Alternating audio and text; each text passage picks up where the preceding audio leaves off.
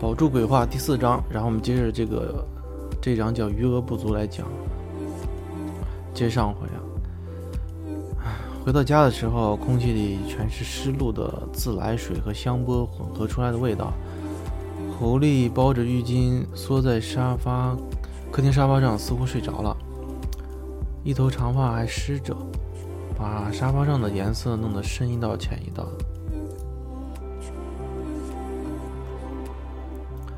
狐狸的头发是漆黑色的，很长，躺着的时候可以拖到地上。刚来的时候呢，它会很自恋的捏着自己的头发叹气，然后嘲笑我：“宝珠，人家说兔子尾巴长不了啊，原来你属兔子。”现在它收敛了很多，大概头发被绑在水管上的滋味不太好受。不过说也奇怪。他明明一只长满了白毛的狐狸，变成人是，变成人身后怎么会是黑头发呢？不是说白狐狸长白头发吗？害我破灭了从小学到现在这么多年之久对白头白对白头发狐狸的美好遐想。光着脚走到他身边，手在他鼻尖上扇了扇，没醒，看样子睡死了。因为狐狸的耳朵和鼻子是最敏感的，和狗一样。我放心俯下了身子。你在找什么？刚凑近了他的手腕，在黑暗里仔细看的时候，冷不丁他突然间开口，把我给吓了一跳。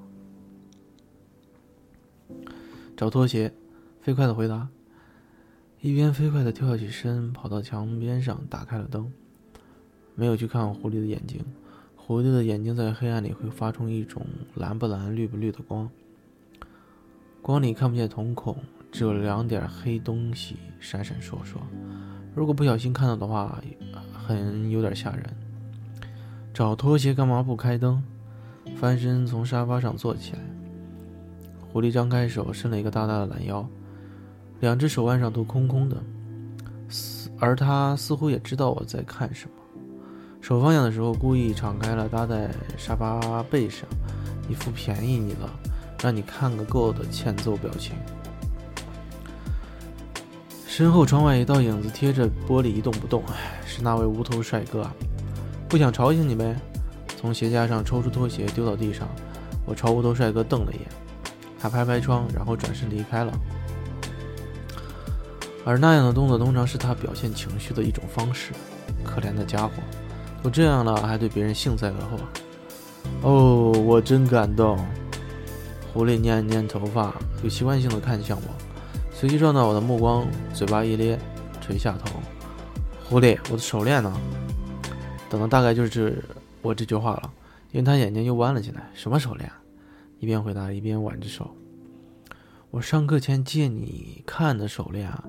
哦，那个呀，在哪儿？不知道。尾巴一甩，大概以为我看不见。狐狸，别太过分，还给我！不还？微微的笑，已经扔了，扔了。几步走到他身前，而狐狸眼见我过来，身子一横，重新缩进沙发里，想飞抵啊！我伸向他脖子的手一阵恶寒，特别是接触到他那双妩媚的让汗毛都能跳舞的眼神的时候。我靠，狐狸，你能不能别笑得那么淫荡？我对女人没有兴趣的。狐狸眨巴了下眼睛，一个翻身背对着我趴好了，那就别来理我。手链还我就不理你。你要手链做什么啊，宝珠？戴啊！你不要原来那串了，我还有左手的是不？它不适合你啊。喉咙口一堵，耐了耐性子才把骂他的话咽回去。我在他边上蹲了下来。狐狸，你又没见我戴过，怎么知道不合适？突然回头，他出其不意的拍拍我的脸。欢迎夜雨啊，下午好。什么样的长相配什么样的首饰？猪一样的就戴戴珠子的啦。狐狸，你找死啊！下午好，下午好。谁让你趁我睡着的时候偷窥我？我长针眼来才偷窥你这只骚狐狸。骚，宝珠你好色啊！现在念的是这个一个就是鬼故事，宝珠鬼话。现在念到了第四章，唉，快还给我，你个死狐狸！忍无忍忍无可忍，一巴掌拍向他的背，啪的一记脆响。不出片刻，他背上五根通红的指印随着声音的消失慢慢显了出来。我愣了愣，因为没想到狐狸居然没躲开。平时指头离几公尺远，它就已经闪得没影子了。然后看着狐狸坐起身，抓了抓后背，我搓搓手，因为手掌心火辣辣的疼。看样子那一下够他受的，你就是欠揍。有点心虚，不过不能让他给察觉去了。狐狸这生物给脸上脸，同情他，他会让你哭到后悔到想哭。还给我不就没事了？他看了看我，脚一翘，斜靠近沙发背，扔都扔了，怎么办？你看着办吧。谢谢，谢谢业余的一个爱我，谢谢。啊，帮我偷了个塔是吗？谢谢啊。唉，你，我困啊，狐狸，你今天有问题，明天一早还要出门呢。晚安，宝珠。手撑着头，他闭上眼睛。手链到底在哪里？问垃圾站、回收站吧。给个理由，宝珠，别让我感觉再甩了你，行不行？死狐狸，明天去垃圾回收站找你那些破糕吧。好的，好的，先准备好赔人家订单的钱。死狐狸。搬开阁楼正西方的桌子，底下有一只坛，坛子是姥姥以前用来。腌酱菜的，很有些年头，那种五六十年代传统的纺锥形式样，原本油光锃亮的釉面上一层老灰。把坛子的盖打开，里头还有一股淡淡的酱酱油味。不过坛子里面是空的，除了坛底一层薄薄的朱砂，还有一张被朱砂压在下头的黄表纸。这是狐狸的印。作为收留他的报偿，据他说，这种印叫地网，是明末清初时道家常用的一种驱鬼术。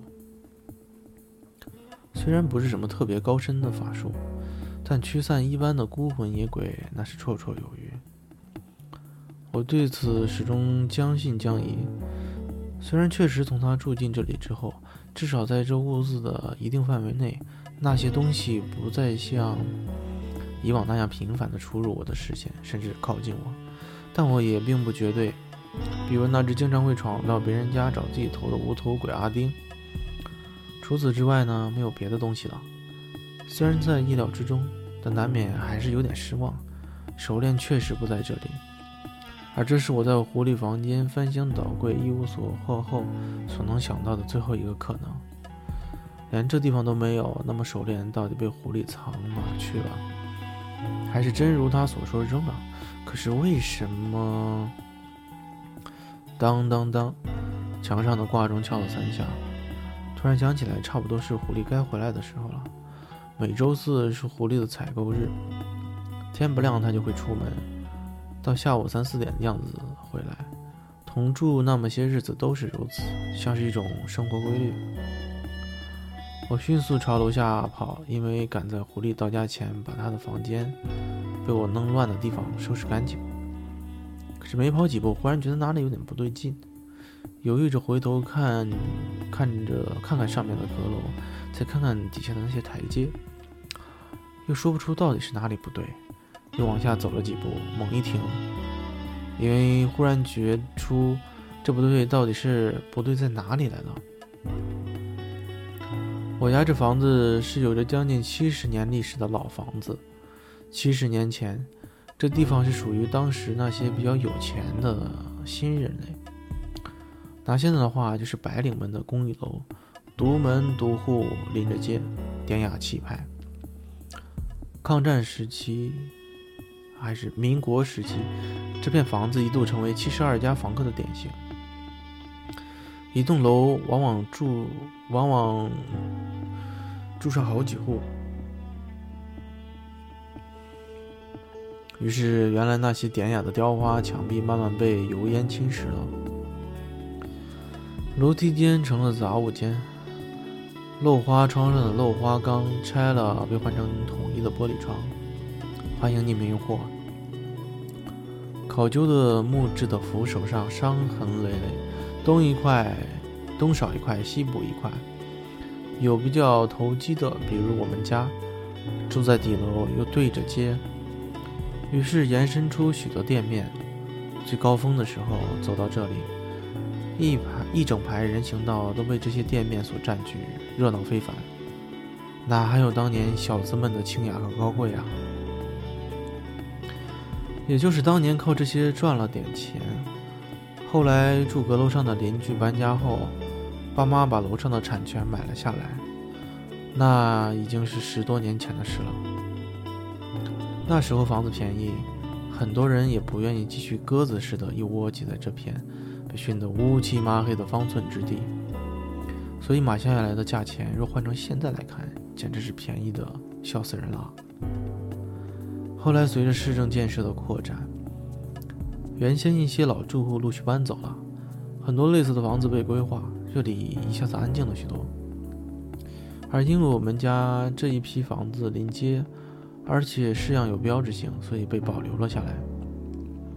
只在表面做了些适当的翻新，于是从家门口扩建出去的点心店也被保留了下来。一来因为时间早把店面和建筑融成了一体，二来自狐狸来了以后，这一生意出奇的好，有些导游还会大老远带老外上这里来品尝正宗手艺。所以也算是，也算是种文化保留吧。就是不知道那些人知道他们保留的其实是狐狸文化，会有什么感想？说实在的，这些倒还真的感谢狐狸，否则，万一店被拆了，我还真不知道自己该干些什么，靠什么谋生。对于我这样除了两只眼睛能看到不该看的东西，学历能力。都一无是处的人来说，我的家在周围这一排建筑里算是规模最小的，上下共两层。说是两层，其实二楼也就是个阁楼。也不知道当初住在我们楼上的邻居四季是怎么熬过来的。总之，我觉得那地方一到夏天就热得待不住人，一到冬天就冷得把人冻成棍子。简直是个连鬼都不愿意多待的地方啊！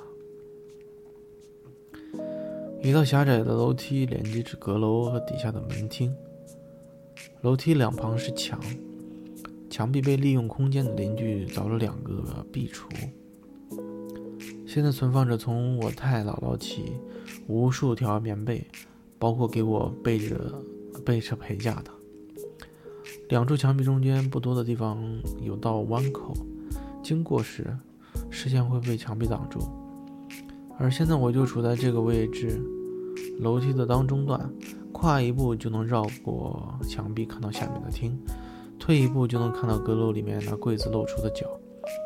可就是这么一步的距离，我跨了无数个步子，硬是没有跨过这个视觉死角，一时有些懵了，我不知道这是怎么回事，大白天的，不像是在做梦啊！我又朝下跑了一步。隔壁依旧暗暗地挡着我的视线，脚下的台阶一路绕着他而过，沉默着。我看不到他们更下面的样子，心脏在没来由地紧了一下，因为我想到一个词——鬼打墙。但怎么可能？这种东西的形成通常需要更大的空间，小小的楼梯道是根本出不来的。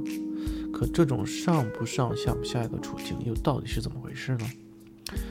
后脑勺突然觉得有点凉，有一种被人无声归望的感觉，但四周寂静无声，也没有任何异常的动静，除了楼上的挂钟滴滴答答的机械的响动。